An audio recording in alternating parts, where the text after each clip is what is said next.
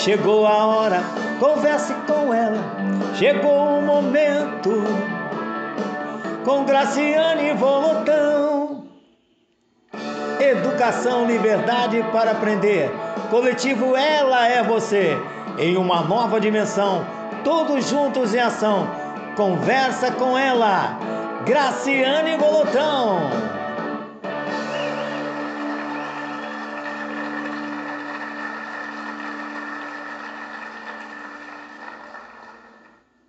Hoje a nossa live é sobre medida socioeducativa. Você sabe o que é isso? Hoje a nossa querida companheira Cláudia Malta, que está aqui conosco para conversar sobre isso. Então, a gente já tem lá mais de 10 pessoas aqui no nosso Facebook e também. Sim, sim, já vi que está aqui. Pode, só fecha a porta aí para a Nix não vir, porque senão o Nix faz uma bagunça danada aqui. No nosso Facebook e também aqui no nosso YouTube já tem gente também nos assistindo. Então, vamos nessa. Primeiro, eu quero dizer que hoje, apesar de estar um dia é, nublado, chuvoso, tá um dia bom para ficar debaixo da coberta, mas a gente está aqui juntinho e eu fico muito, muito feliz sempre da possibilidade de a gente estar conversando sobre assuntos tão pertinentes importantes e da nossa cidade. Eu sou a Graciane Volotão, professora supervisora no município de São Gonçalo e também no município de Búzios. Atualmente, na matrícula de Búzios, estou perguntada no município de Itaboraí. E a gente vem conversando com as pessoas através do quadro Conversa com Ela. Conversa com Ela, uma produção do coletivo Ela, Educação, Liberdade para Aprender. O Ela é Educação, Liberdade para Aprender. Um grupo de pessoas que está pensando propostas, propondo indicativos, projetos de leis e outras demandas mais que a gente entende importante para a cidade de São Gonçalo.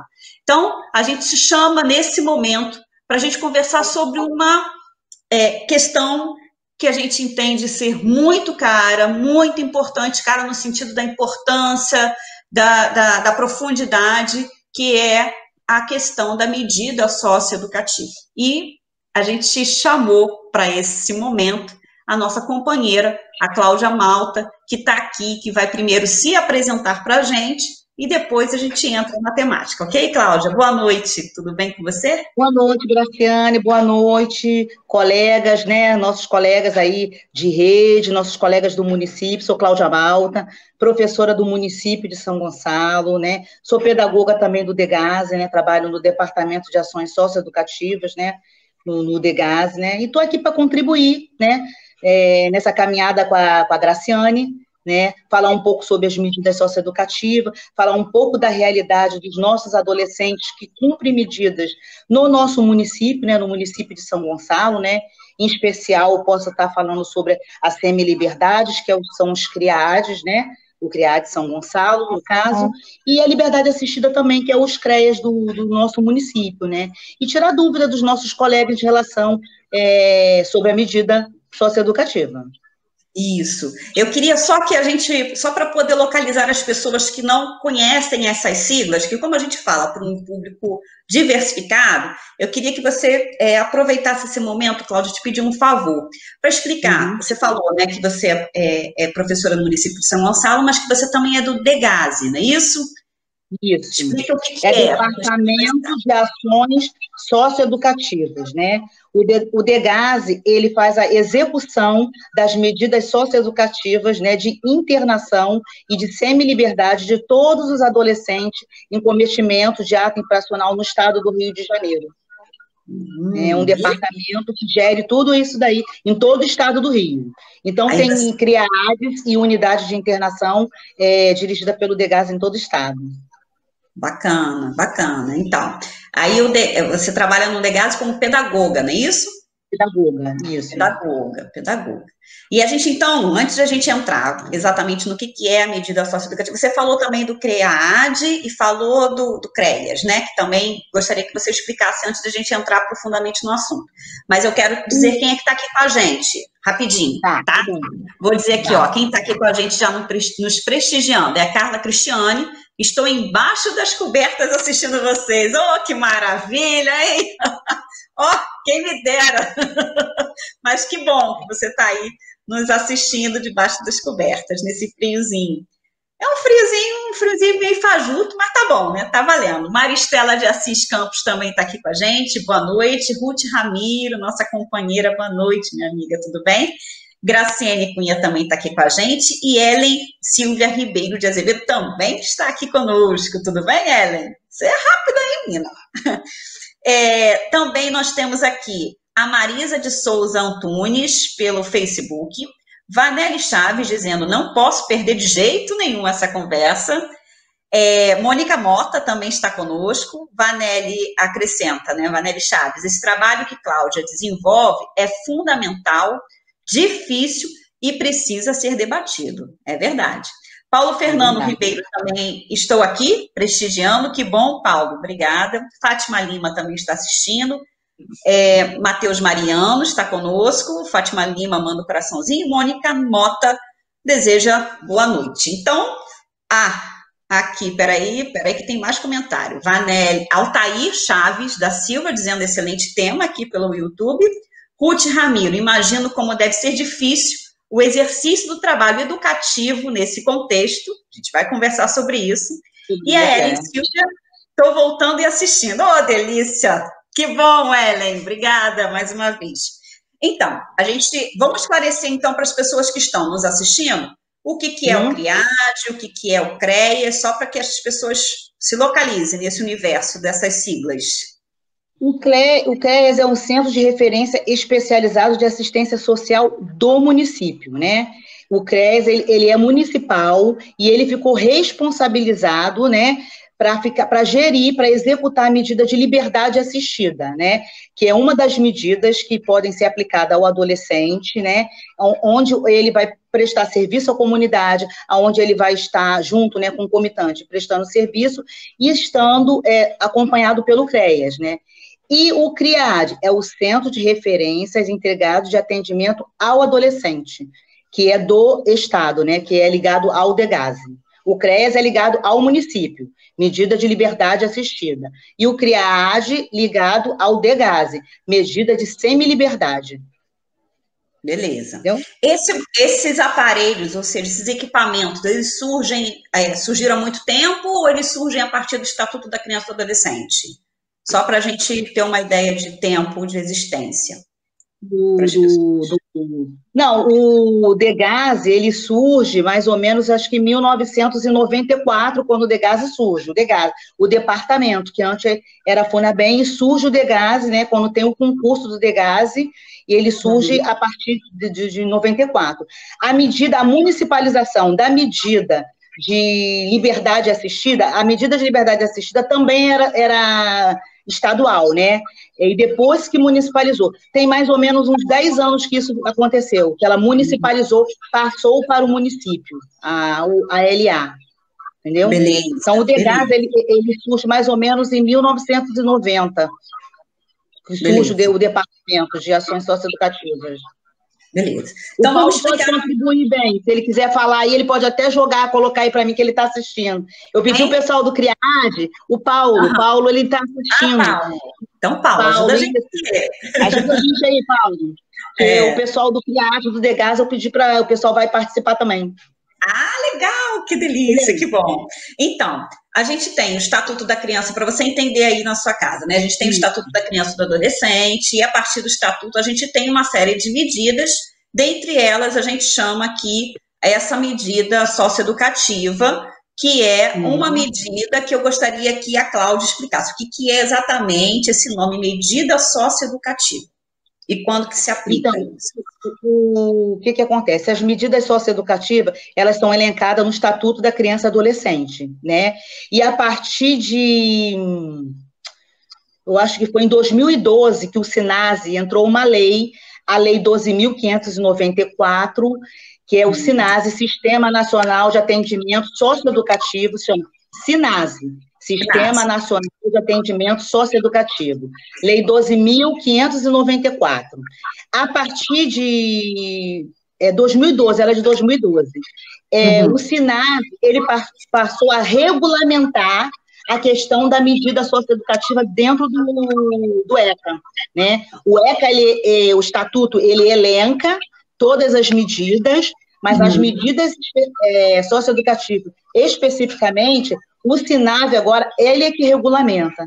Então, o que é a medida socioeducativa? A medida socioeducativa, elas são sanções, né, que são judiciais, né, que são aplicadas ao adolescente em cometimento de ato infracional, né? E o que, que é assim? Às vezes a pessoa, ah, ato infracional. Ato infracional é, a gente pode ser análogo a crime, né? A um crime que um adolescente possa é, cometer, né? Então, elas são sanções, só quem pode aplicar essa medida é o juizado, é o magistrado, é o juiz, ele que faz a uhum. aplicação dessas sanções, ele que define essas sanções, né? E aí cabe ao Estado, né, é, através do DEGASE, e ao município, através do CREAS, executar essas medidas, né, com acompanhamento sempre do juizado, sempre a gente fazendo o link, né, com eles, né, informando, né. A partir de nós sermos é, executores, mas a medida continua sempre sendo acompanhada pelo juizado. Certo, certo. Então, gente, deixa eu só aproveitar aqui. Pode vir, pode perguntar, para a gente até entender qual é o nível das pessoas que estão aqui, né, de conhecimento, para que a gente possa ou aprofundar em um determinado assunto ou em outro, ok? Então, pode uhum. chegar aqui e perguntar. Eu vou aproveitar e vou dizer para você que o Paulo dá, deixa o seguinte recado, Paulo Fernando Ribeiro, você está ótima, Cláudia. Ele brinca aqui com você. Lidiane também, Lidiane Nunes está aqui assistindo, Aurelina Dias Cavalcante também está aqui, e Silva Silva também está nos assistindo. Maria é, Souza Rocha também, e Diva Moura acabou de também fazer um comunicado aqui com a gente. Então, boa noite, gente. Vamos chegando e pode ficar à vontade para fazer as perguntas. Então, você diz, Cláudia, que a medida socioeducativa é aplicada em adolescentes. Né? Qual é a idade, a faixa etária que a gente enquadra esses adolescentes aí? Que a gente diz, a né, partir de 12 anos de idade completos, né? Se chama adolescente, até 18 anos podendo ir até os 21 anos numa excepcionalidade. Por exemplo, um hum. adolescente está prestes a completar 18 anos. É, tem 17 é, anos e falta 10 dias para completar 18 anos. Ele cometeu um ato infracional. Aí o juiz, ele na excepcionalidade, essa medida pode se estender até 21 anos. Aí ele fica até 21 anos, né? Que o prazo máximo de cumprimento de medida socioeducativa são três anos não passa de três anos. O adolescente não pode passar um cumprimento de medida maior do que três anos. Entendi. Então, ele pode cumprir até 21, né? Nós já tivemos casos até no, no, no CRIAD, né, de adolescentes que é, evadiram, não cumpriram sua medida, ficaram Sim. em mandado de busca, né? Aí já, já, né, já estavam trabalhando, às vezes fazendo até faculdade, e foram apreendidos né, em mandado de busca, retornaram para o CRIAD, e quando fizeram 21 anos, né, assinou o termo e a gente liberou eles, né? Mas tem que cumprir, né? Até 21. É, mas é cumprir o quê? O que, que, que tipo de, de, de medida geralmente é, ocorre? Só para a gente ter uma noção do que, que é que o adolescente costuma ter que fazer para poder é, pagar né, aquele, aquele, por aquele ato. Vamos dizer assim. Olha, é, depende do ato infracional. É assim que diz? É assim que diz? Pagar pelo é, ato? Não, é porque o que, que acontece?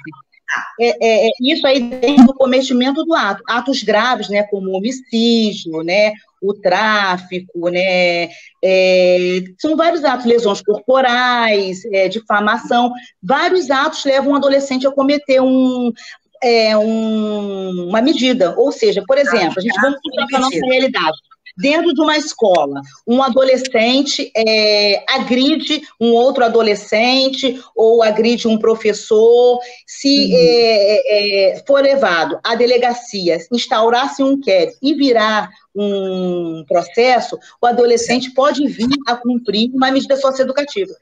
Não vai ser uma medida severa, pode ser uma medida mais branda, como uma prestação de serviço comunitário, como uma advertência, entendeu? Porque a medida, elas são assim, ela começa pela advertência, né, hum. que é uma das mais brandas, ele cometeu um ato, é, tipo, é, é, ameaça, ameaçou outro adolescente, ou ameaçou um vizinho, né, e aí é, instaurou-se um inquérito, né, e vai para o judicial. Então, ele pode ser advertido em relação a essa situação.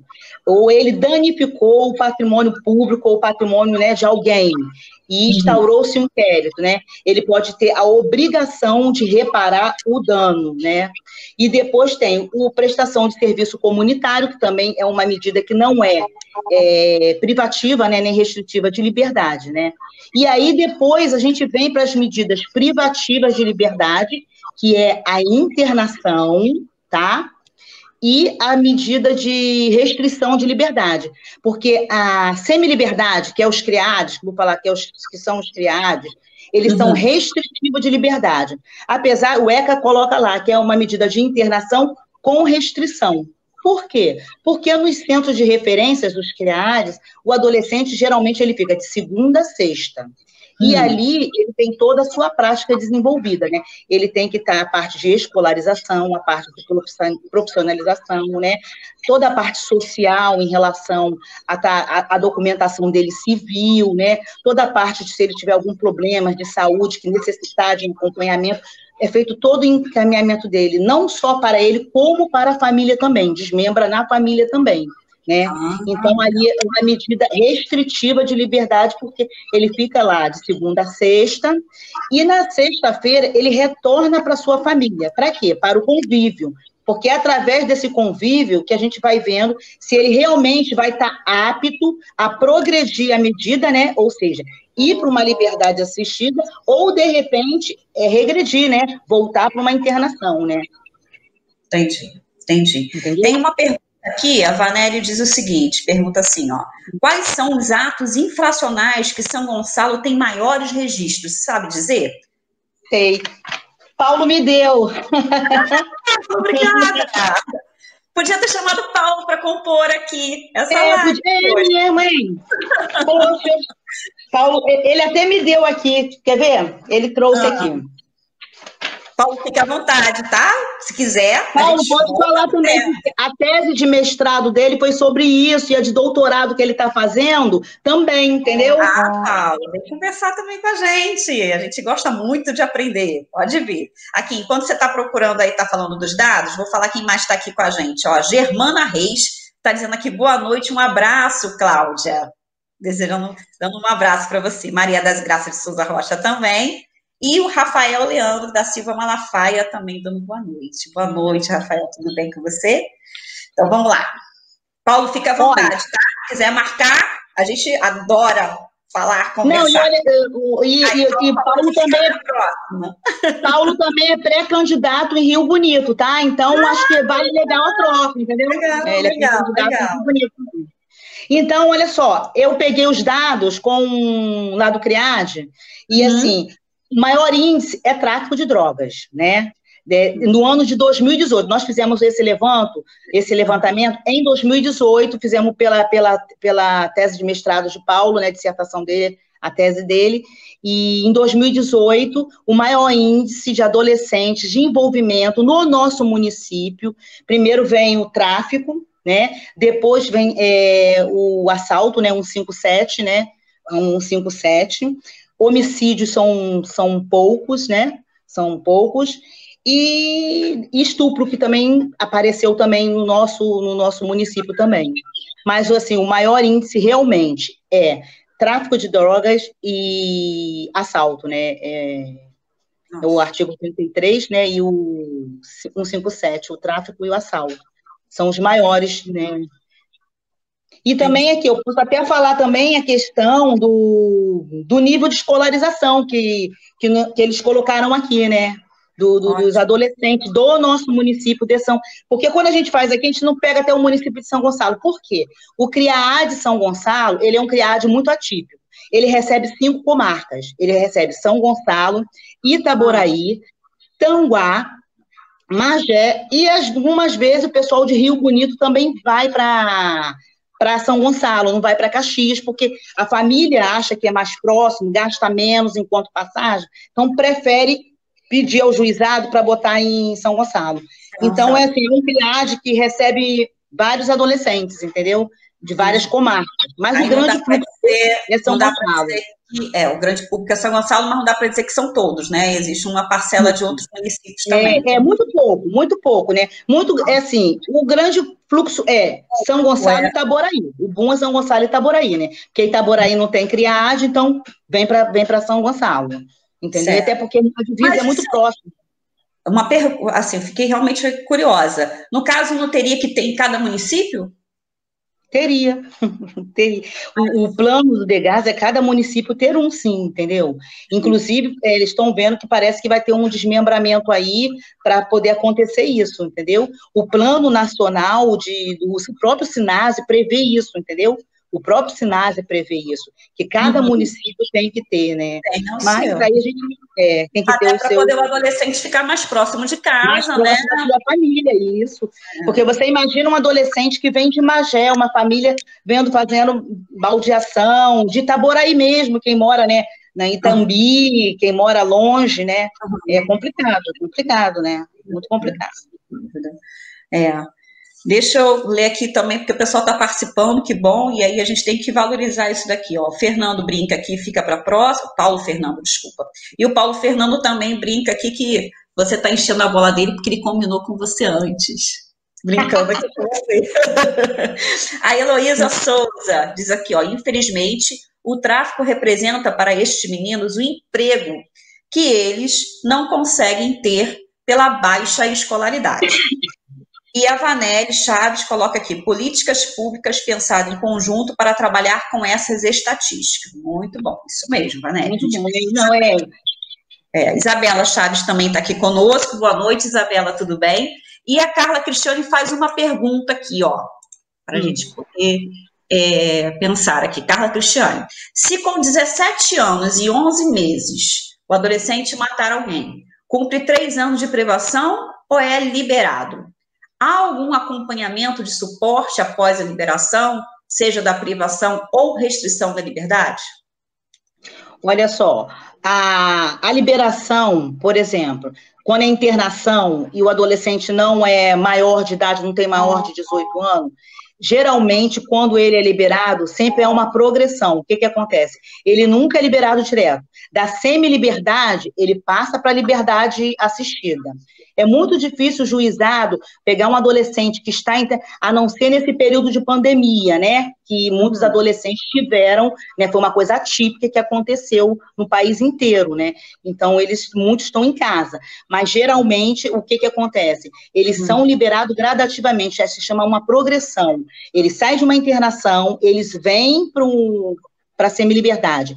No mínimo, o adolescente cumpre ali na semi-liberdade no CRIAD de seis a oito meses é onde nós vamos ficar acompanhando a família, e a família vai estar nos dando a resposta se realmente ele realmente ele está mudando, se ele realmente quer mudar, se ele não está se envolvendo novamente, se ele não vai se reincidir novamente no ato infracional para progredir. Se nós a gente observarmos a equipe, né, tem uma equipe, né, que é composta de pedagogo, assistente social, psicólogo. Uhum. Se observar que o, o adolescente ele não está apto para ser progredido, a gente sugestiona, a gente só pode sugestionar. A gente não pode chegar para o juiz e falar, ó, oh, esse adolescente ele não está apto, ele, ele, ele não deve sair. A gente vai sugestionar, a gente vai informar o juiz que aquele adolescente não tem condições ainda de ser, ter uma progressão.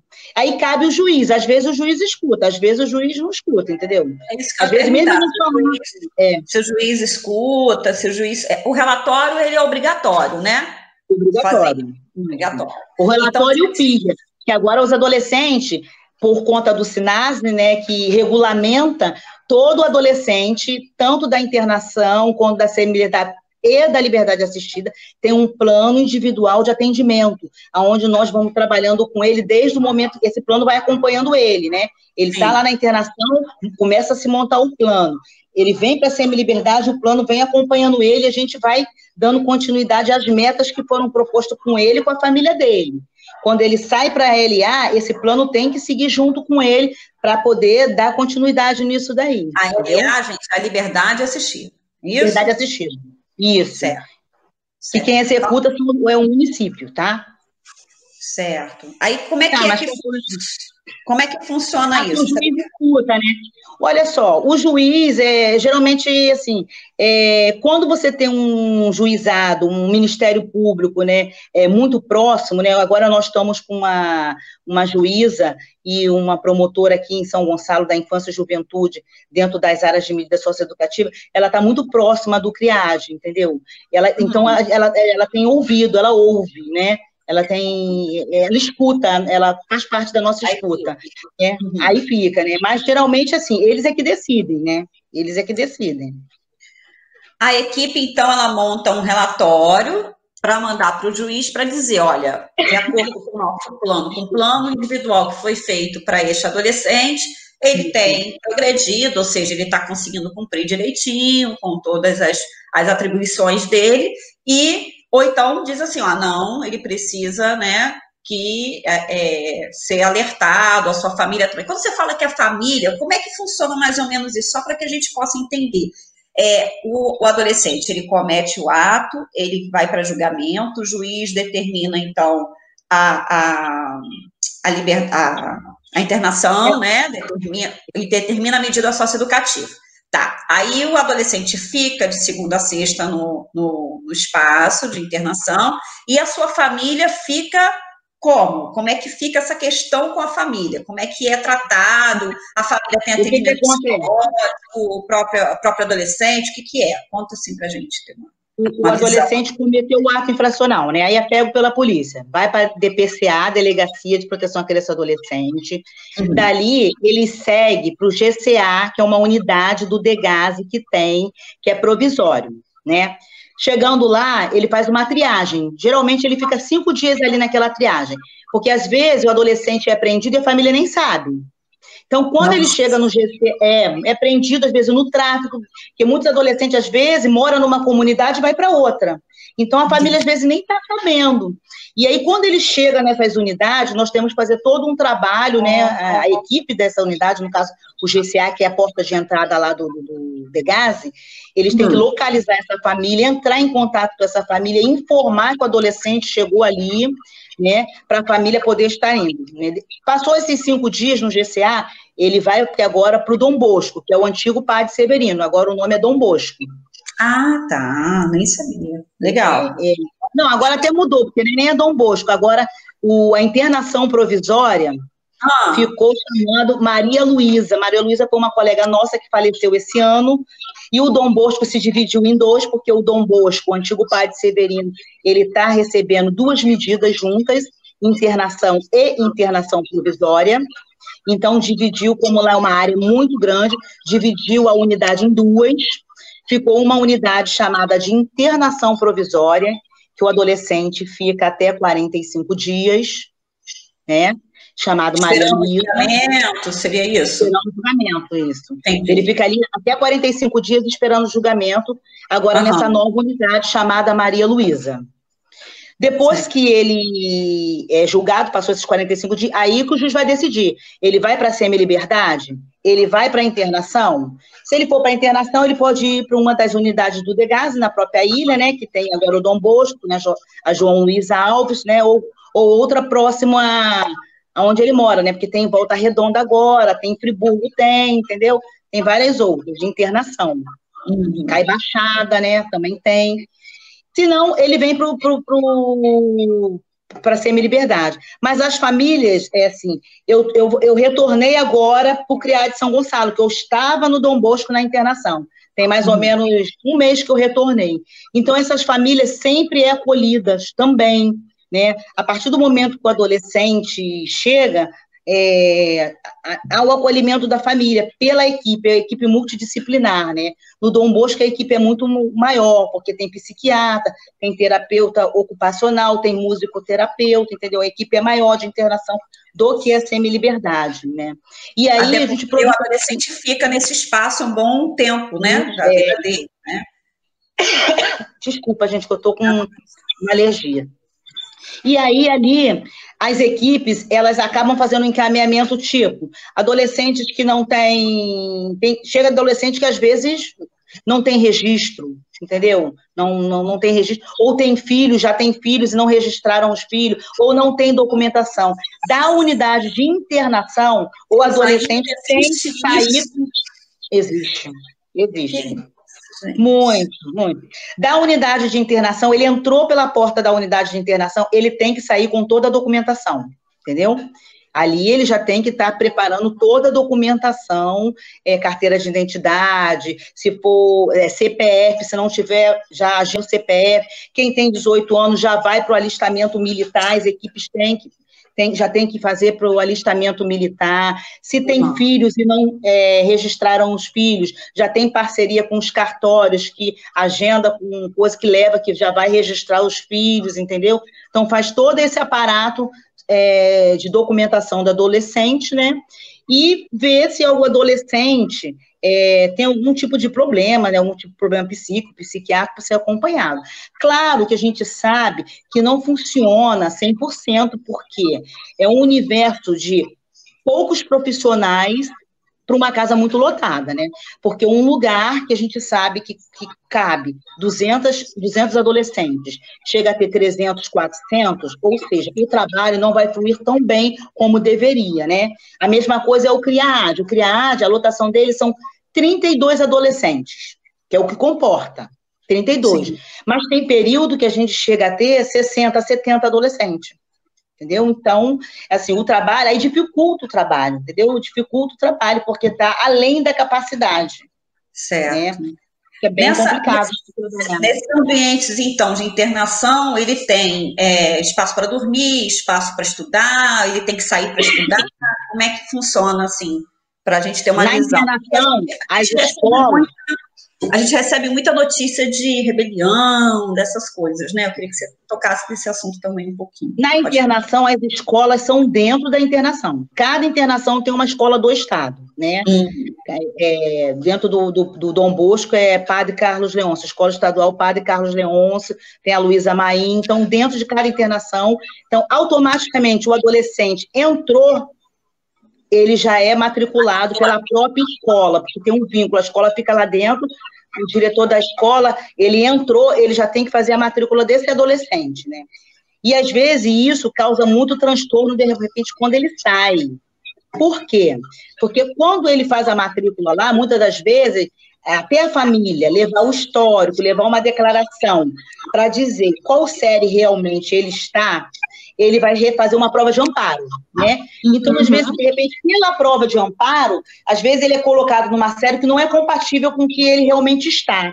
Né? E muitas das vezes, às vezes você fica, porque assim, eu, como trabalhei lá dentro, você fica pedindo à família, olha, por favor, você precisa trazer, a gente precisa regularizar a situação dele dentro da escola, para colocar ele na série certa, né? E a família, às vezes, por dificuldade mesmo, não leva, né? E depois, quando ele sai para uma semi-liberdade, isso acarreta outro problema no, no CRIAD.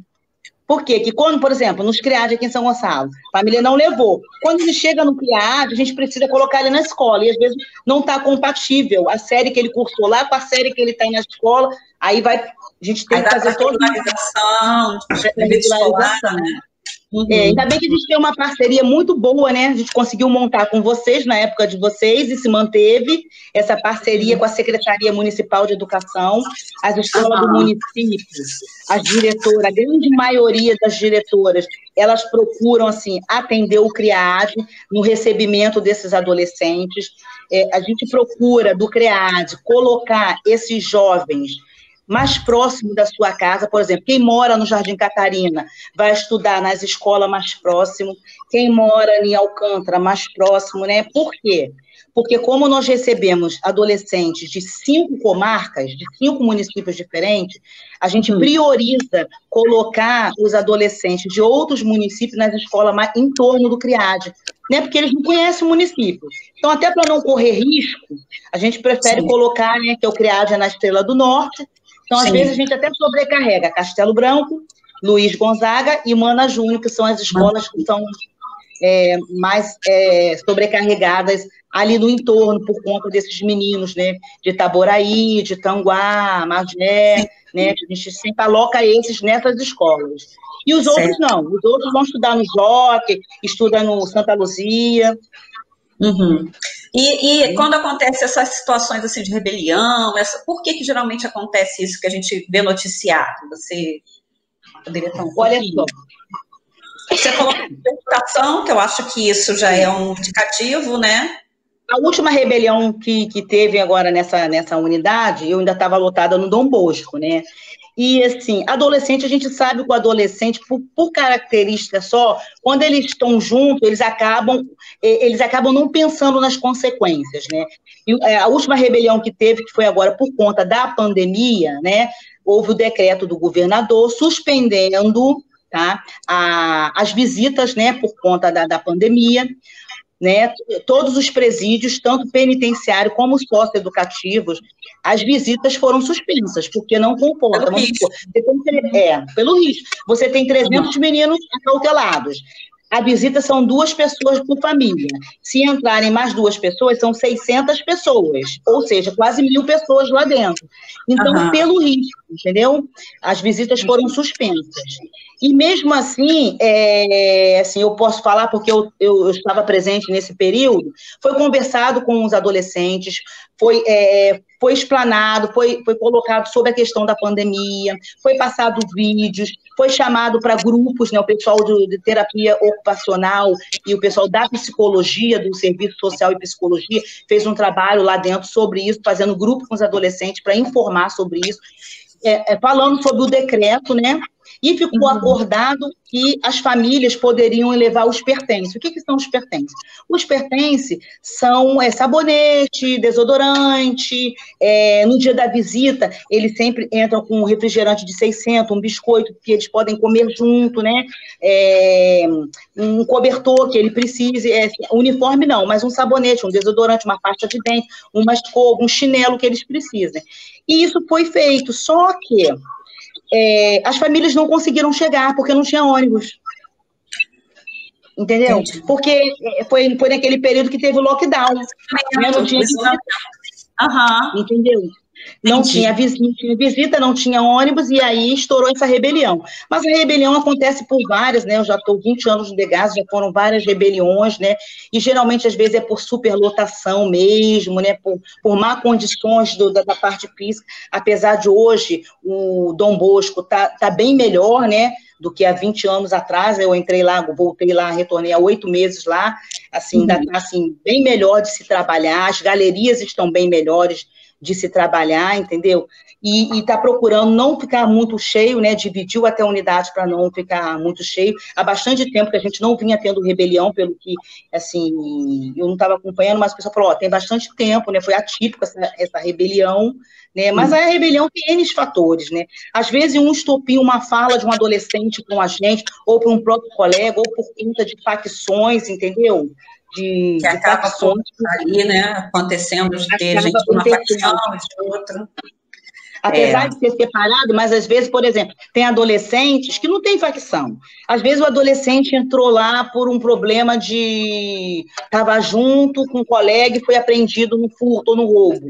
Uhum. Só que ele, ele não tem facção. Ele não é do tráfico. Ele não, mas ele mora num lugar que diz que é de facção. E aí? Entendeu? Entendi. Fica complicado para ele, entendeu? E, mas ele não tem função. Deixa eu colocar aqui algumas perguntas que surgiram aqui, ó. Carla Cristiane, as famílias de baixa renda de recebem ajuda na passagem para visitar o adolescente ou a adolescente no CRIAD? Não, não recebem. Não, recebe. não tem nenhum tipo de ajuda.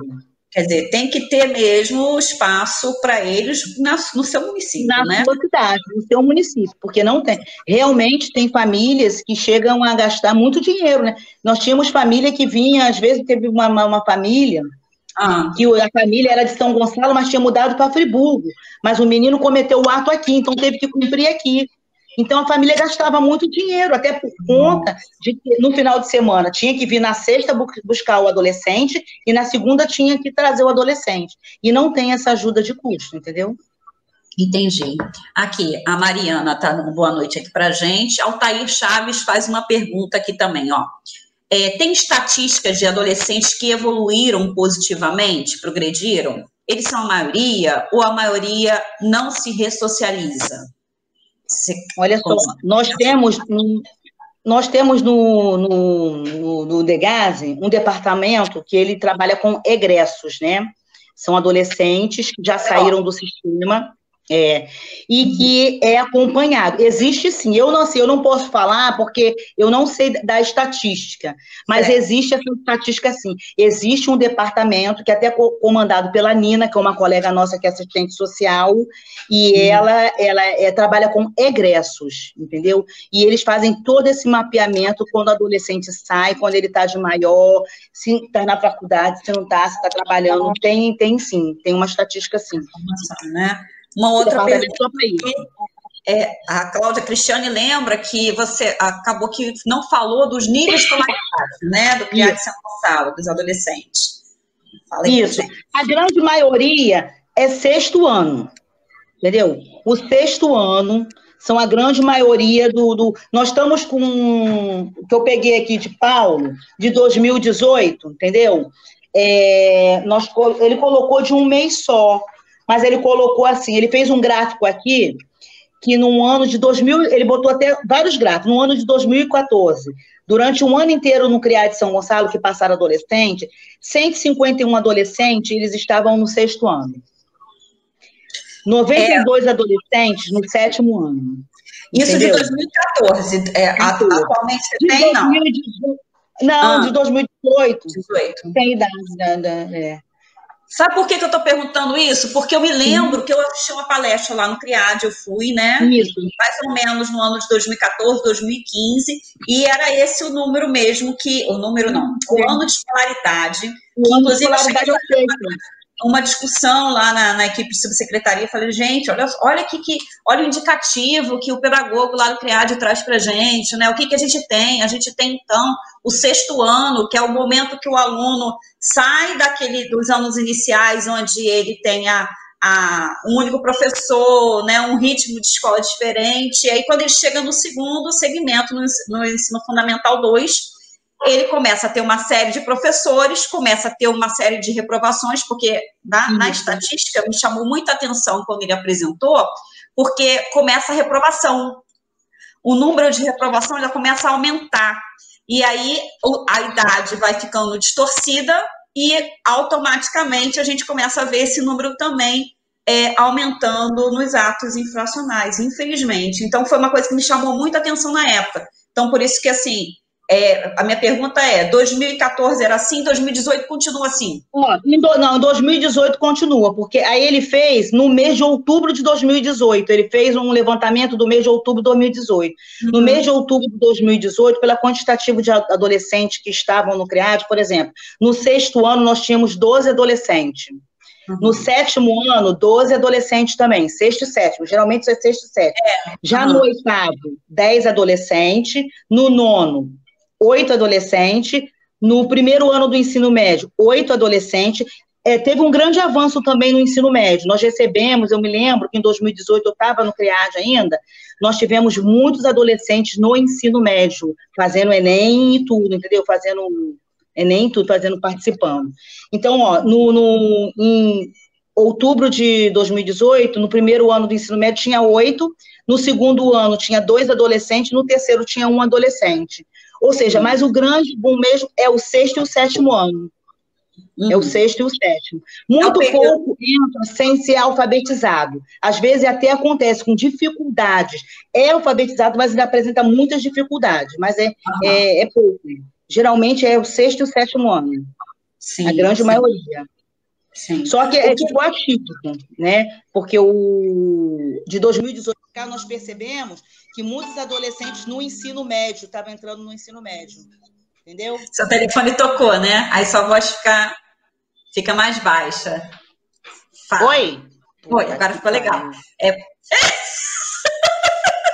Fica calma, Cláudia. Fica calma. Cláudia? Foi? Tudo bem? Oi, foi. Tranquilo, fica tranquilo. Oi. Tá me ouvindo? Sim, estamos te ouvindo. Minha filha ligou na hora. Aí, tá ligando. Fica tranquilo. Ô, filha, não liga agora não, filha, senão você deixa a Cláudia Eu falei pra ela que eu estaria no... Na live. Fica calma, fica tranquila. Ai, droga. Deixa você se, local... se, se acalmar aí, tá, tá bom? Gente, enquanto.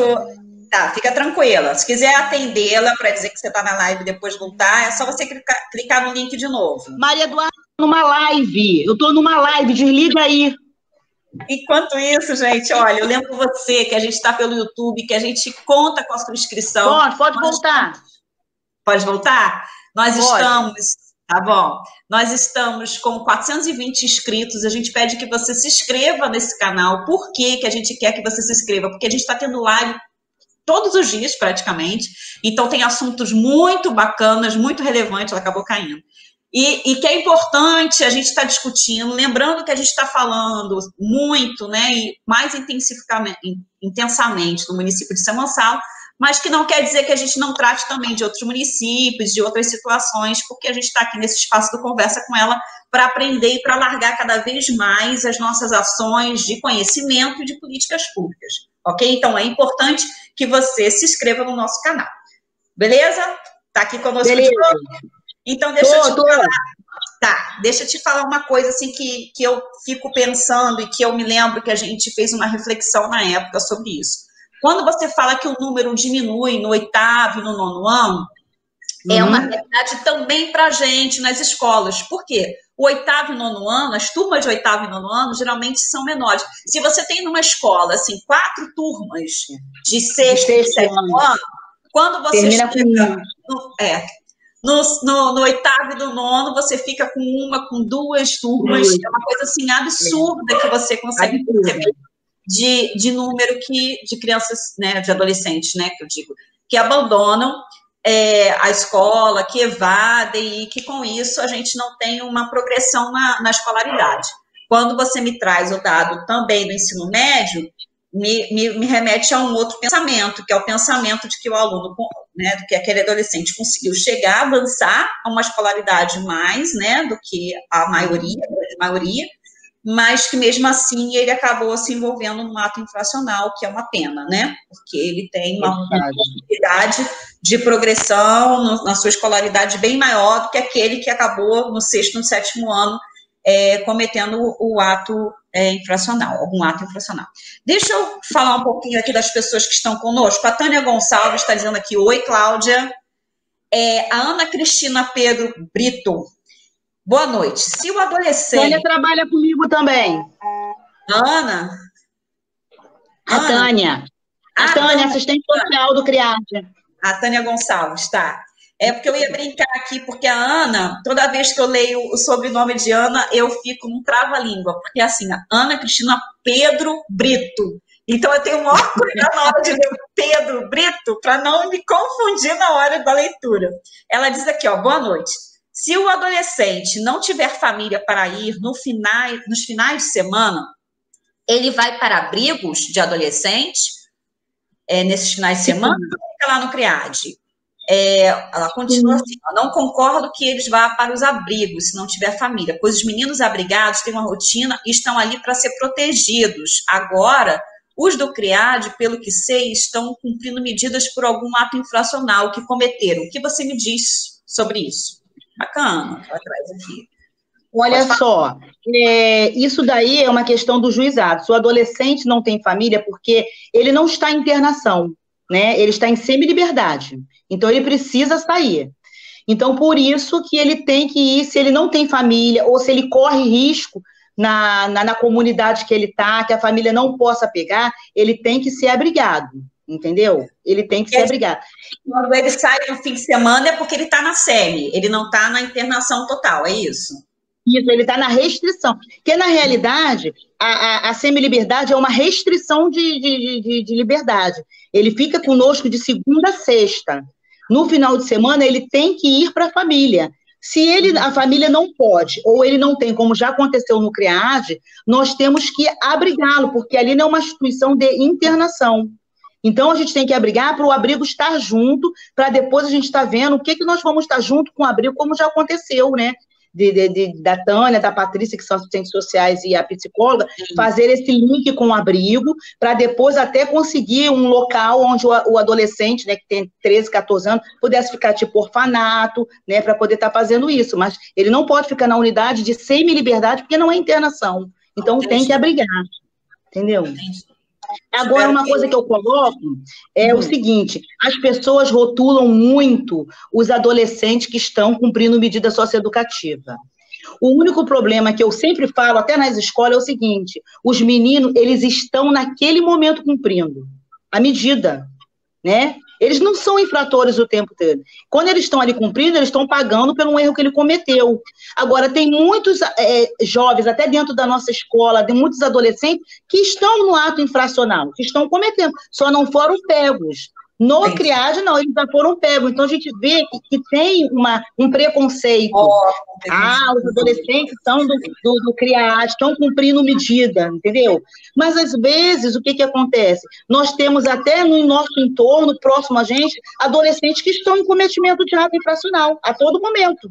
Então, não foram ainda pegos para fazer o cumprimento da medida socioeducativa, mas estão em ato infracional. E os adolescentes do CRIAD, eles são muito assim, é, rotulados, né? Sofrem muito preconceito é, com isso, né? Quando entram, dificulta... quando eles são apreendidos.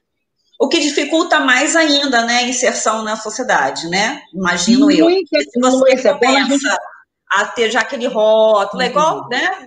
Você fica. É, qualquer qualquer rótulo que coloque na pessoa, aquilo inibe para que ela tenha uma articulação melhor com a sociedade, né? Ela fica com receio de Quando ser. A gente tenta articular com as empresas do município para o jovem aprendiz, para eles, é uma resistência muito grande. Entendeu? Muito grande da, das, das próprias parcerias, entendeu? Para poder estar tá colocando esses meninos. E às vezes é uma oportunidade ímpar na vida desse adolescente. É, porque talvez a, a, única oportunidade ali dele sair naquele momento, né, de e ter uma outra visão de mundo, ampliar o seu mundo, porque assim, a gente precisa é, também pensar que às vezes o ato infracional ele é cometido porque ele está ali no meio de um grupo de pessoas que acabaram induzindo, que acabaram levando, né, ou ele está vendo aquilo como normal, como comum. Às vezes a gente acha que ele não, não é, ele teria que ter o conhecimento de que aquilo é um erro mas nem sempre ele tem conhecimento de que aquilo é um erro. E ele só isso. descobre isso mais na frente. Então, por quê? Porque não, já foi acusado desde criança, né? Ou porque já via seus pais é, é, usando drogas ou traficando, pais, tios, etc. Então ele acha que aquilo é um ato comum, normal, é comum à sua comunidade. E depois, quando ele tem a oportunidade de, de ir para uma medida socioeducativa, ele começa a descobrir que aquilo é um ato infracional, que não é bom, que ele tem outras possibilidades, que tem outras perspectivas, outras, é, é, outras oportunidades na vida dele. Então, precisamos oportunizar isso. Isso, oportuniza. Deixa eu, deixa eu ler mais um pouquinho aqui. O Carlos T também está aqui assistindo. Isabela Chaves faz a seguinte pergunta: O que é permitido para eles fazerem lá dentro? É, eles possuem acesso à internet, possuem esporte, jogos. Qual é a rotina deles? Olha só, na, na, nas unidades, não, eles têm acesso à internet. Agora o CRIAGE ele está sem um, um, programa de informática, tem cursos de informática.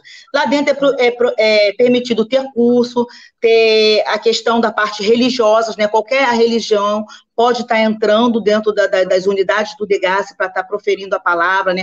Espírita, evangélicas, católica, passa por uma triagem e pode ter, né? Tem um curso, nós tínhamos a parceria com é, um projeto, esqueci o nome, um projeto sobre esporte, onde eles tinham futebol, handball, é, é, jiu-jitsu, é, vôlei, basquete, né? E eles saem também para fazer os cursos fora, porque a semi-liberdade, a gente tem que preconizar que eles não têm que ficar ali dentro preso. A gente tem que colocar eles para estar tá fora, para estar tá monitorando como vai ser esse convívio, esse retorno com eles, entendeu? Então, a gente procura o máximo colocar fora. Então, o município tem que ser os nossos parceiros para curso, para estar tá inserindo eles. Então, é escola, é curso profissionalizante. A gente sempre procura a FIA, né, lá em cima, em Vista Alegre para botar eles no cursos, cursos do, do SESC, Senat, do Senai, para poder estar tá, tá fazendo parceria com o Senai, entendeu? Para os cursos. Mas ali dentro, quando eles estão ali dentro, agora é, não está tendo por conta da pandemia. Tem é. grupos né, que trabalham a questão da religião e a questão da, da, da, da, esporte, cultura e lazer, né?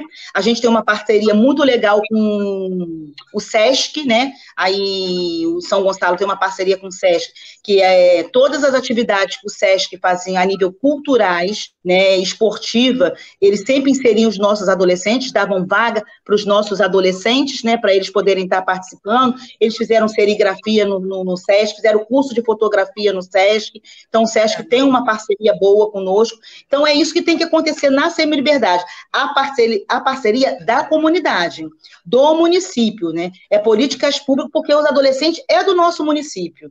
Então, ali Sim. não é para eles ficarem, ah, eles têm que ficar ali dentro preso. Não. A, a, o pensamento é o contrário, eles têm que estar fora, eles têm que estar na escola, fazendo. Se puder, só voltar ao CRIAD à noite para dormir. E a gente fazendo esse monitoramento, ó, tá no curso, do curso vai para a escola, da escola vai para outro curso, entendeu? Fazendo essa triagem. Só te dar uma, uma forcinha aqui, a Tânia Gonçalves, na verdade, que dá essa forcinha, ela diz que é esporte e cidadania. Ela Isso, informação aqui, esporte e cidadania. É, uma outra questão é assim, é, eles têm a, a, a, essa saída deles é monitorada, como você disse. Então é monitorada. Eu me lembro muito da gente, né, fazendo nas escolas, né, assina quando ele entra, assina quando ele sai, é isso, né?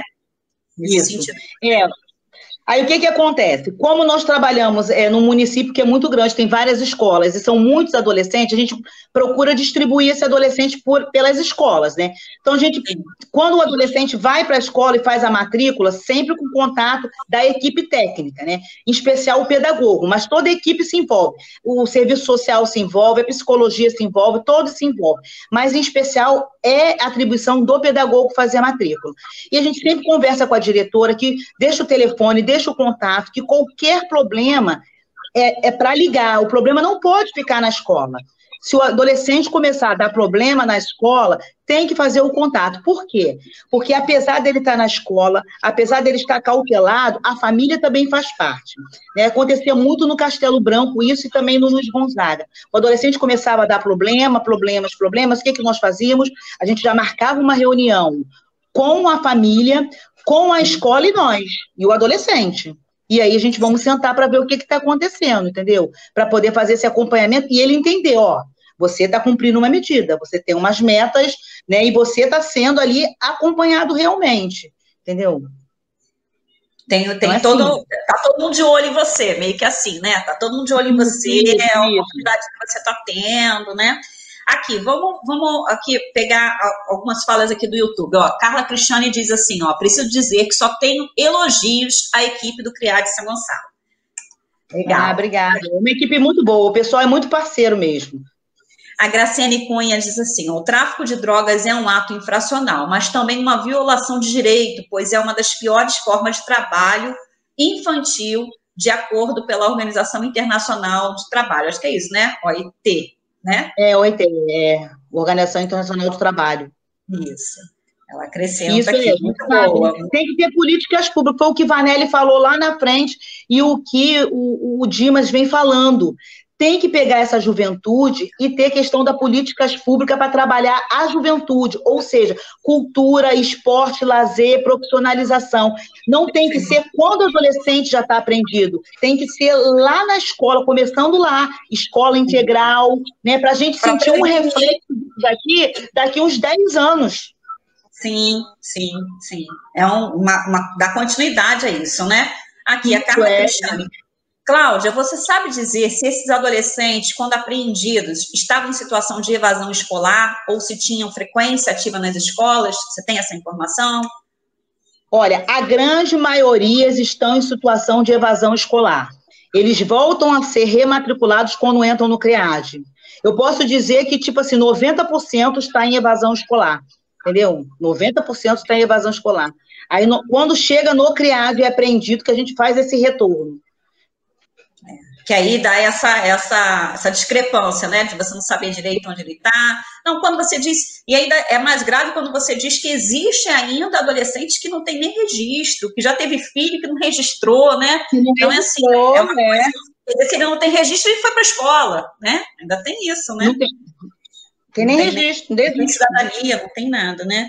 É, vamos lá, a gente tem aqui a Karine dizendo também, ó, Karine Alves dizendo, querida Cláudia, excelente trabalho, te elogiando aqui, a Karine. Ah, Karine, eu trabalhei com ela no, no projeto do SESI. Ah, legal, legal. A Vanelli Chaves faz uma outra pergunta aqui. Como está a situação é, desses meninos, né, meninas, nesse momento em relação à pandemia? A Silma Adriana também chegou aqui, Silma Adriana Rodrigues, eu cheguei. Fala um pouquinho, nesse momento agora de pandemia, como é que eles, como é que eles estão, né? Oh, conforme, é, é, conforme é, é, orientação do decreto do governador do estado, né? É, as, as, as, visitas foram suspensas na unidade de internação. Os uhum. adolescentes que estavam na unidade de internação com um ato infracional, ato infracional um potencial menor foram liberados para as famílias, é, assinando um termo, e todos os adolescentes dos criados de todo o estado do Rio de Janeiro estão com suas famílias sendo monitoradas pelo CRIADES. Como assim monitoradas? Toda semana a equipe entra em contato com a família, né? Pergunta se está tendo algum problema, pergunta se o adolescente está realmente cumprindo, se está ficando em casa, se eles estão precisando de algum suporte é, na questão de saúde, né? Na questão da escola, a gente tem até o problema, né, de cada um estar tá numa escola, questão remota. Pergunta. E o Degase disponibilizou uma excelente, né, eu posso até falar as meninas também, que a gente ficou surpresa, uma maravilhosa cesta básica para todos os adolescentes, né, durante todo mês, né? Está chegando uma cesta básica para todos os adolescentes da unidade, nesse, nesse período. Está com previsão de retorno para 5 de agosto agora, de todos os adolescentes. Está em discussão com o Ministério Público, tá? E a juíza da, da capital, doutora Juliana Gliotti, porque ela quer que todos os adolescentes dos criados do estado do Rio de Janeiro que ela que responde pela semi-liberdade toda do Estado do Rio de Janeiro, retornem para os CRIADES, né? Então, o Degase está é, elaborando vários documentos com a equipe para dar conta sobre isso, né? né? Porque quando a escola voltar, eu, a gente acredita que seria o ideal, porque aí o adolescente teria esse, esse trâmite de estar saindo para a escola. Fora disso, eu acho complicado os adolescentes ficarem confinados, por quê? Porque não vai poder ter visita, não vai poder ter atividade de externa, de pessoas externas, né? Junto dos adolescentes lá. Então vai ficar complicado. E nem Mas podem ficar saindo e voltando também, no caso não. da. É, não pode, entendeu? Então, no momento, a gente não tem uma definição. Até a presente data, todos os adolescentes estão em casa. A partir do dia 5 é que nós vamos saber realmente o que, que vai acontecer, vai se eles vão retornar ou não. Mas o Degas, o Estado, vem dando cesta básica para essas famílias dos adolescentes que estão em casa. Sim, sim. É uma outra questão aqui, a Cláudia, na verdade, a Cláudia Paixão já vem falando há algum tempo aqui, eu acabei perdendo a, a informação dela. Primeiro, Cláudia Paixão diz assim: Oi, minha amiga linda. E mais embaixo aqui ela diz: Oi, minha amiga linda, excelente, está te elogiando aqui. A Tânia Gonçalves também diz assim: Super Cláudia, excelente pedagoga está aqui destacando. Deixa eu te perguntar agora, eu acho que essa, essa questão, assim, para mim é, é, muito importante, né, em relação, não que as outras não sejam, mas o que, que eu quero dizer? Assim, eu, eu percebo que as escolas, além dessa questão da, da dificuldade, né, de, de, de receber, ou às vezes coloca, não é as escolas, né, algumas pessoas colocam rótulos, né, ou querem saber, eu me lembro de perguntas do tipo, e aí eu queria que você falasse um pouquinho sobre isso, sobre como é que isso se dá dentro do ambiente escolar. Do tipo assim, não, mas se ele está cumprindo medida socioeducativa, eu quero saber qual foi o crime que ele cometeu. Então, eu tive alguns, alguns momentos em que os professores queriam saber o que que o aluno, né, o que que aquele aluno, por que que aquele aluno estava naquela medida socioeducativa. O que que você tem a dizer sobre isso, né? Olha só, o processo do adolescente, sempre, por ele ser menor de idade, sempre corre em segredo. Uhum. Então, até a equipe técnica, até nós que somos da equipe técnica, claro que a gente sabe qual foi o crime que ele aconteceu, mas a gente não tem até na íntegra todo o processo dele, né, de como se deu tudo isso. A gente sabe o que, que ele, ele cometeu, o que ele falou e às vezes o que ele fala, mas é, é, é sigiloso, né? Então a gente não, não, não, não expõe ao adolescente o, o ato que ele cometeu, entendeu? Sim, mas Porque você não, assim, essa, essa, essa, essa forma de falar, né, é uma forma de dizer assim, eu quero saber porque senão eu não vou querer, com talvez, com medo, eu não vou querer que ele esteja na minha sala, não é mais ou menos isso assim? A gente, é, é, a gente acaba percebendo que tem realmente um medo muito grande de pegar esses adolescentes, né, de ter esses adolescentes na sua sala, né, e, e, eu queria que você falasse um pouquinho, é, é para ter medo, não é? Você que está lá, você lida com ele direto, independente. Eu posso da... falar, eu estou lá e assim, eu estou lá e estou no município também, então eu estou nas escolas, entendeu? E eu fiquei como orientadora educacional do Guaxindiba durante 18 anos. Então, Guaxindiba, a gente sabe que é um local, né, que hoje em dia é, tem um grande alto índice de violência, de tráfico, de tudo. E tem muitos adolescentes lá que são envolvidos. Então, eu sempre falo, o meu discurso na escola é o seguinte, eu falei, gente... São envolvidos, que você diz, é envolvidos com tráfico, né? Com tráfico, com tráfico, às vezes com roubos, que a gente até, a gente até sabe, só não foram apreendidos, né? Sim. Mas a gente sabe que tem. Então, eu falo assim, quando o adolescente está apreendido, é muito mais fácil rotular. Eu acho que não tem medo, porque dentro do nosso contexto escolar, a gente já tem muitos jovens nossos que estão envolvidos. A gente tem que conhecer para poder acolher e trazer esse jovem para junto da gente. Que às vezes ele só, ele, ele, ele só quer ser ouvido. Ele só uhum. quer ser ouvido. Porque quando o adolescente sai do CRIAD, muitas vezes, é, às vezes no Castelo Luiz Gonzaga, ele sempre fala: Ah, Cláudia, que eles chegam aqui, disse que fizeram isso, que fizeram aquilo, fizeram não sei o quê, contam várias histórias. E a gente sempre orienta o seguinte: olha só, pega esse adolescente, pega o grupo de orientação educacional e chama para conversar. Vai num bate-papo com ele, que você vai ver que você vai desarmar ele. E você vai ver que isso é uma autodefesa dele, para ele chegar para mostrar que ele é. E que não, às vezes, não é nada disso. Uhum. Entendeu? E que não é nada disso que não precisa, assim, é, é, é... eu sei que tem receio porque a gente está vivendo num mundo de violência, entendeu? A gente está uhum. vivendo realmente num mundo de violência, a gente está tá dentro das escolas, a gente acompanha muitas violências que acontecem de alunos dentro de escola, né? Então, as pessoas realmente têm que ter medo, mas, assim, se perceber que o adolescente está cumprindo medida, está apresentando problema, gente, liga para a unidade, liga para o pedagogo, liga para o diretor. O nosso diretor aqui do CRIAD, ele é super receptivo, entendeu? Muitas das vezes, ele que ia para a porta do Castelo Branco aguardar os garotos quando eles chegavam tarde, entendeu? Muito, ficava lá na porta, lá, esperando quando os garotos chegavam, ele já brigava com os meninos, entendeu? Uhum. Falando, então, é, assim, é complicado porque eu entendo as pessoas terem medo, por conta dessa violência toda que a gente está vivendo, entendeu? Mas eu uhum. vejo assim, porque eu estou falando, hoje, dentro das nossas, das nossas escolas, a gente tem vários nossos alunos, né, adolescentes, que estão com problemas. E aí, o que, que a gente tem que fazer? A gente tem que acolher acolher, conversar, mostrar, procurar de uma forma né, que você não vá se expor, que tem, tem que ter assim, é, é, lá no Guaxindiba o pessoal até falava, ah, Cláudia é o sargentão, todo mundo lá dentro sabia que eu trabalhava no Degase, que eu trabalhava com unidade, mas mesmo assim os meninos me respeitavam. Porque quando eu chamava eles para conversar, mesmo quem estava lá, que era acautelado, e quem não estava, né, que, que estava envolvido, eu, eu chamava no linguajar, eu mostrava tudo para ele, eu falava sobre medida socioeducativa, eu mostrava tudo que poderia acontecer para ele, eu mostrava as perspectivas que, de bom e de ruim, né, que ele, que ele pode seguir. Então, assim, eu acho que não tem que ter medo, não. Eu acho que tem que ter muito menos dos adolescentes que são do CRIAD. Por quê? Porque tem um respaldo de uma equipe toda por trás. Por trás, entendeu? É. É, tem um respaldo de uma equipe toda por trás, entendeu? Uhum, o adolescente ele vem com o respaldo dessa equipe, do juizado, ele está cumprindo medido, entendeu?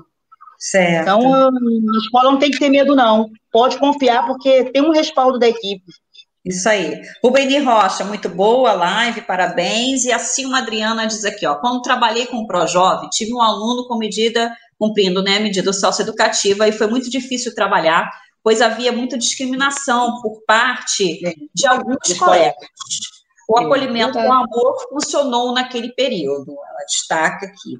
É, é, acho que a questão aqui, quando ela diz o amor, né, é, é, bem bacana, né, de a gente conseguir perceber que é um indivíduo, né, com todas as suas subjetividades, com todas as suas dificuldades, com todas as faltas, a falta de oportunidade, e aí eu queria, então, que a gente fosse caminhando aqui para o fim da nossa live, que você deixasse Porque uma é mensagem.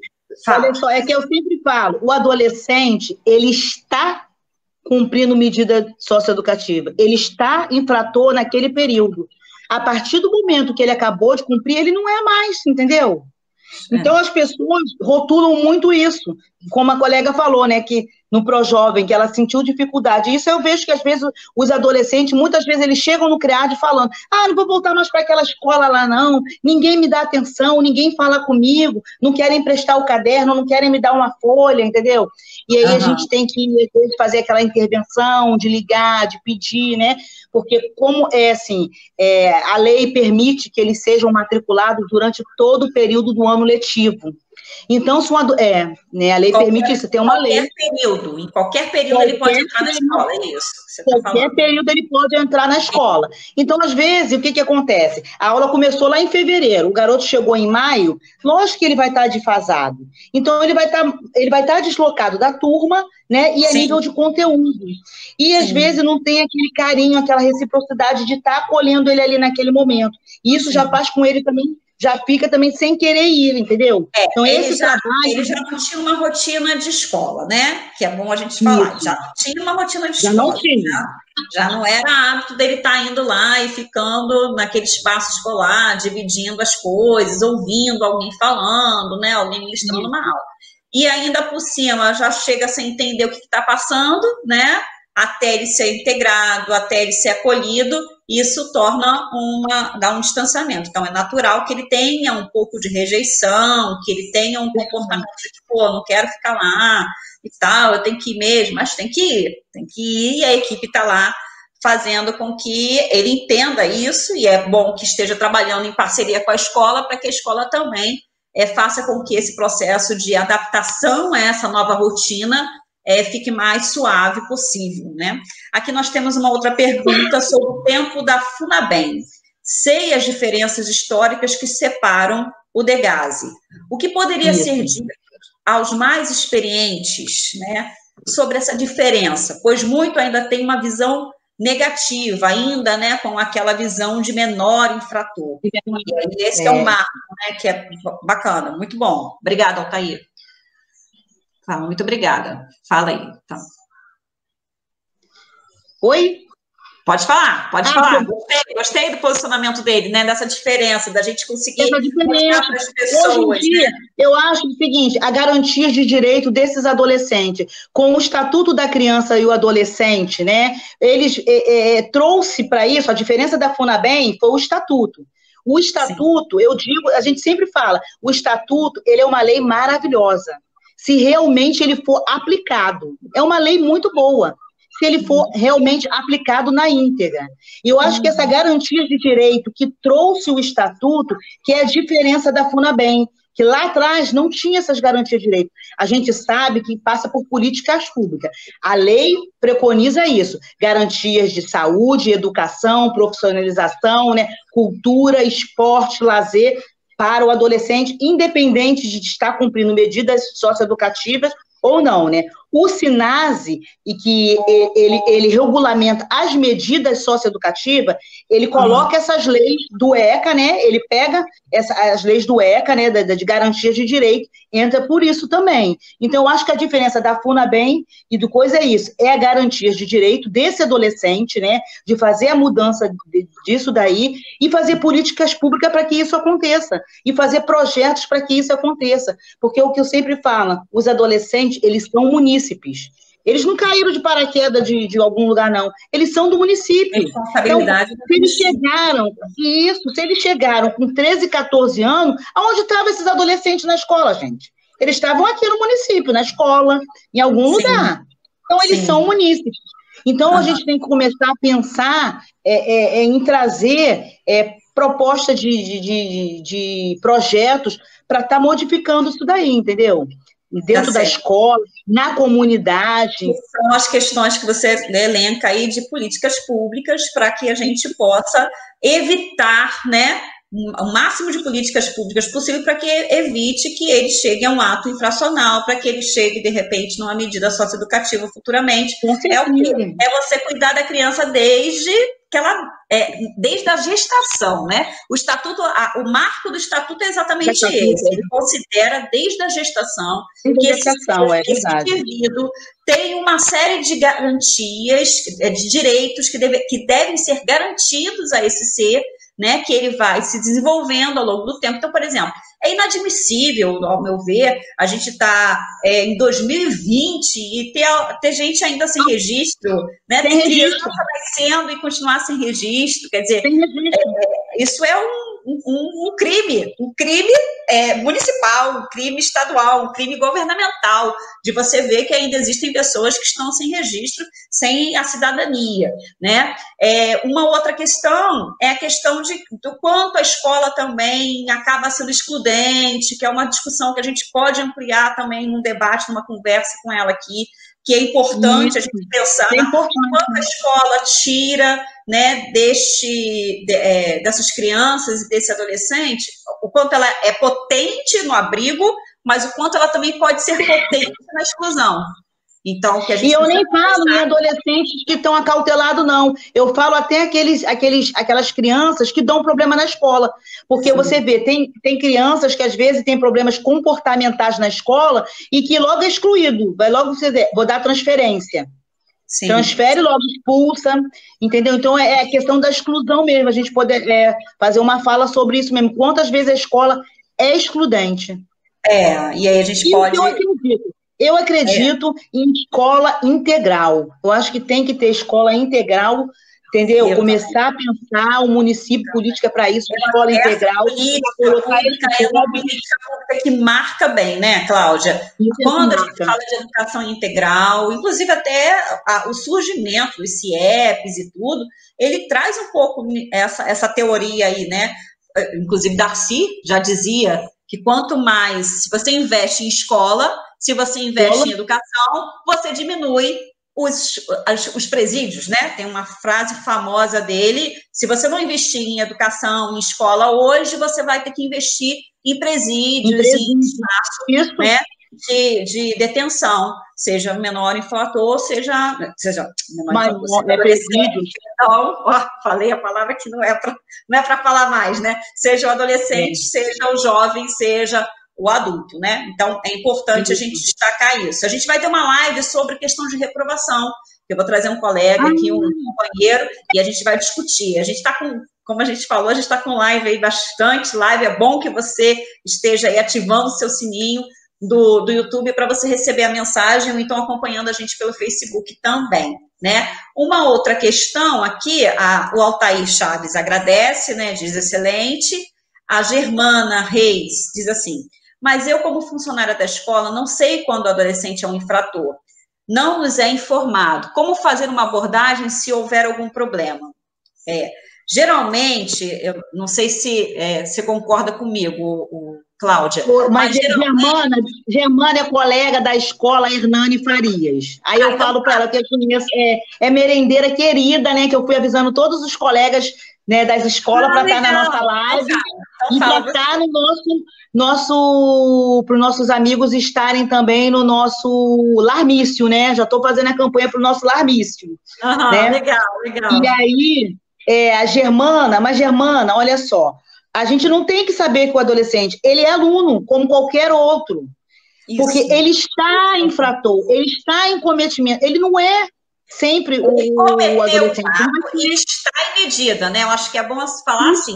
Ele cometeu um ato e está em medida, ou seja, está o Estado já está, ele já está cautelado, né? Ele já está sob guarda de profissionais que estão cuidando dele. Então, o pior é o que Cláudia diz, o pior é aquele que está cometendo e não foi pego ainda. E não foi né? pego. Ele não tem consciência, não tem a, a, equipe ali, ou, ou até ter consciência, mas não tem a equipe ali cuidando e, e, tratando desse momento dele, do momento dele da família, né? Porque a gente fala de políticas públicas para além das questões é, de, por exemplo, ah, uma atividade, um curso. A gente também tem que pensar que essas pessoas precisam sobreviver. Nós precisamos. Nós, nós, nós precisamos. e que às vezes o ato infracional é cometido por uma questão de sobrevivência.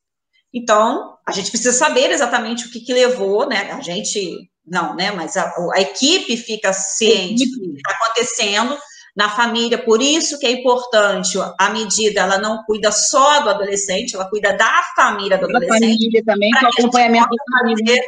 O tratado adequado, né? Fazer o tratamento adequado desse adolescente. Uma outra questão aqui, a Maristela de Assis Campos diz assim: essa live é muito esclarecedora. Os profissionais das escolas precisam entender as medidas socioeducativas, porque ela participa do processo desse, desse processo de Perfeito. recuperação. Isso, é super importante. Eu acho que tem que ter até um, entendeu? Na, na, na, na, própria cadeira de pedagogia, de todas as disciplinas, hoje em dia tem que ter falando sobre medidas socioeducativas. Excelente. Bom. Muito bom isso, muito bom. Aqui nós temos também, eu fui parar para beber água, achei que você fosse falar mais, eu estava bebendo água. Tânia Gonçalves dizendo, parabéns, amiga. Silma Adriana também, parabéns pela live maravilhosa. A Pamela também está aqui. Oi, Pamela, tudo bem? E a Clícia Moraes também, Pamela Emiliano. E a Clícia Moraes também está aqui conosco. Gente, então, a gente está com uma hora e 24 minutos de live. Eu queria que você deixasse uma mensagem. Opa, botei errado aqui. Uma mensagem para as pessoas. Eu quero dizer que, que o espaço, você sabe, mas eu preciso dizer para que todos saibam que o espaço está aberto né, ou conversa com ela, é para cada vez mais esclarecer, trazer informação, trazer possibilidade de, de, de, pensar políticas públicas, em especial no município de São Gonçalo. Então, o espaço uhum. está aberto. Se vocês quiserem indicar alguma coisa, se vocês tiverem mais dúvidas, fiquem à vontade. Nossos, a gente tem aí os canais né, de comunicação, que é o Facebook, o YouTube, a gente tem também o Instagram, vocês fiquem à vontade para poder estar tá chamando a gente aqui para conversar e falar de outros assuntos que lhe interessam, ok? Pode deixar sua mensagem, Cláudia, por favor.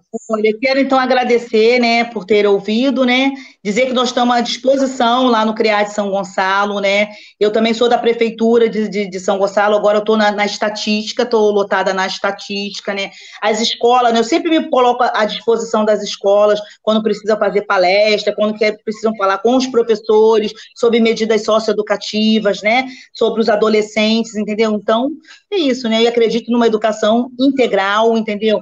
Que a gente precisa estar tá acolhendo esses jovens, sim. Eles são nossos munícipes, eles estavam no nosso município antes, né? Então, eu acredito que é isso, tá? E agradecer muito, tá, Graciane?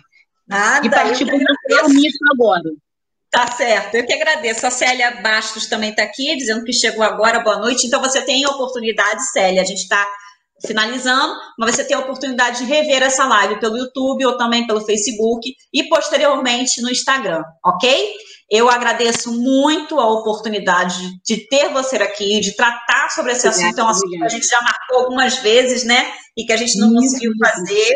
Então, eu fico muito feliz de, de ter tido essa oportunidade de conversar com você. Eu acho que é, um, é como a Maristela colocou aqui, é, muito bem, é um assunto que a gente precisa se aprofundar mais, que a gente precisa conversar mais, porque existe sim o medo, existe a insegurança, né? Existe aí algumas falas que são falas que a gente entende que não cabem mais né, nesse momento né, da nossa fase, depois do Estatuto da Criança e Adolescente, que tem 35 anos, né? Fazendo 35 anos, 35 anos. agora, né? Em julho. É, a Cláudia Paixão, Cláudia, linda, mandando um beijo aqui para você, Cláudia Paixão aqui. É, então, a gente precisa se aprofundar um pouquinho mais no Estatuto da Criança e Adolescente. Eu me lembro que depois que eu saí dessa reunião do Degase, Cláudia, vou, vou contar uma experiência para você.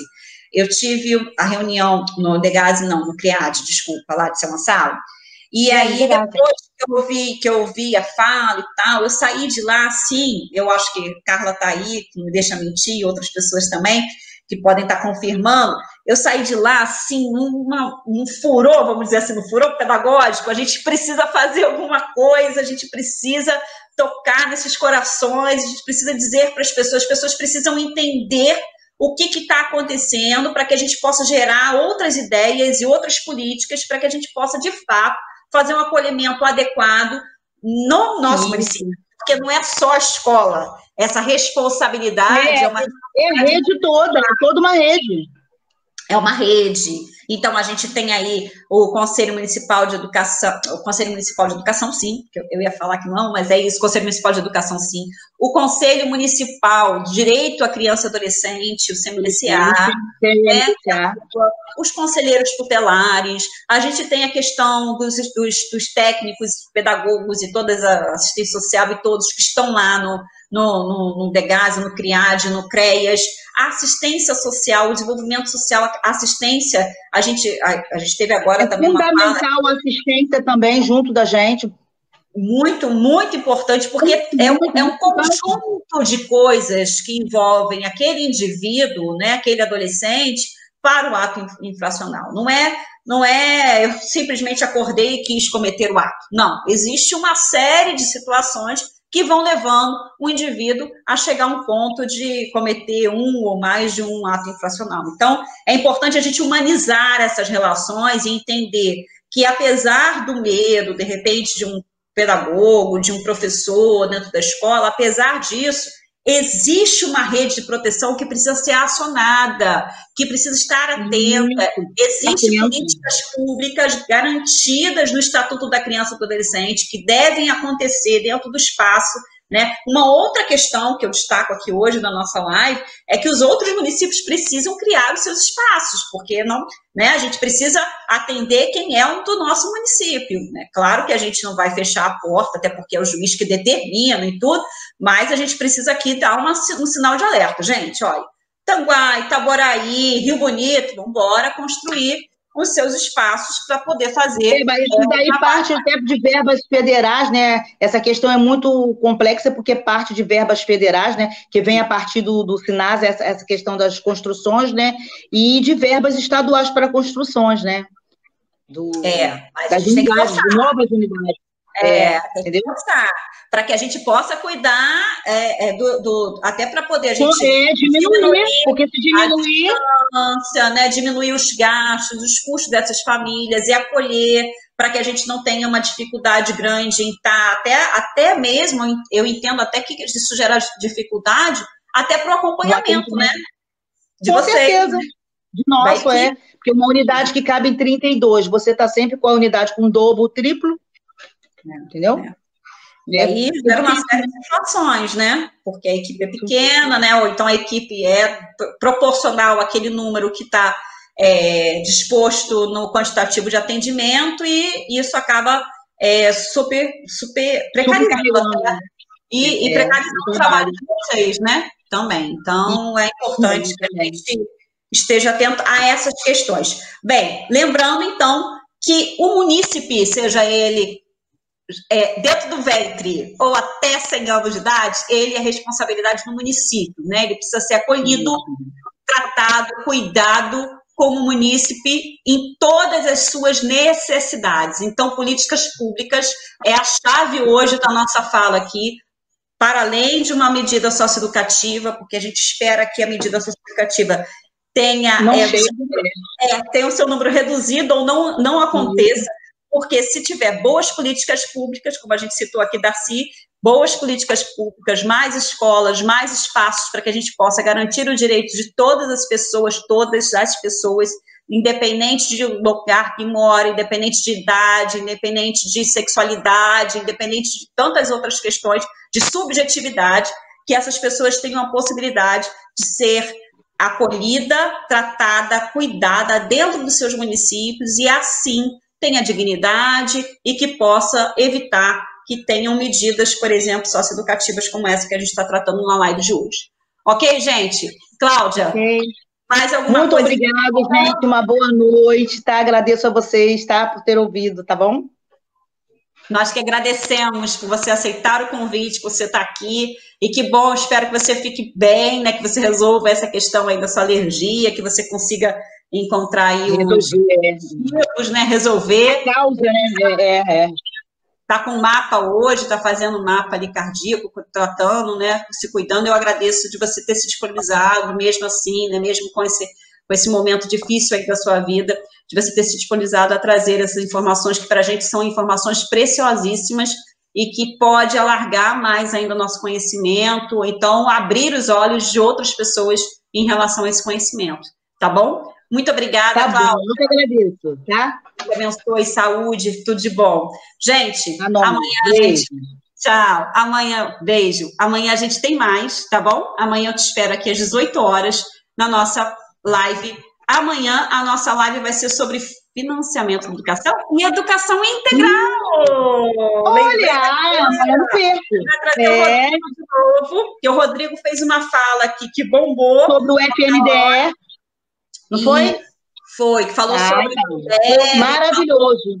É. é. O Rodrigo, ele trouxe bastante coisa para a gente, só que foi tanta coisa que o pessoal pediu mais. Isso. Então, ele vai trazer agora também um pouquinho como é que a gente coloca a educação integral dentro dos municípios, né? Quais são os recursos que a gente tem, qual é o recurso que a gente bom. tem. Amanhã, aqui no Conversa com ela. Estou te esperando, tá bom? Aqui a gente tá termina com o parabéns muito bom do Paulo Fernando Lopes Ribeiro. Obrigada, Paulo, mais uma vez. Altair Chaves também, obrigada e boa noite. E para você, um grande abraço virtual, bem forte. Beijo. Tudo de bom. Beijo. Tudo Até bom. amanhã, pessoal, 18 horas. Espero aqui.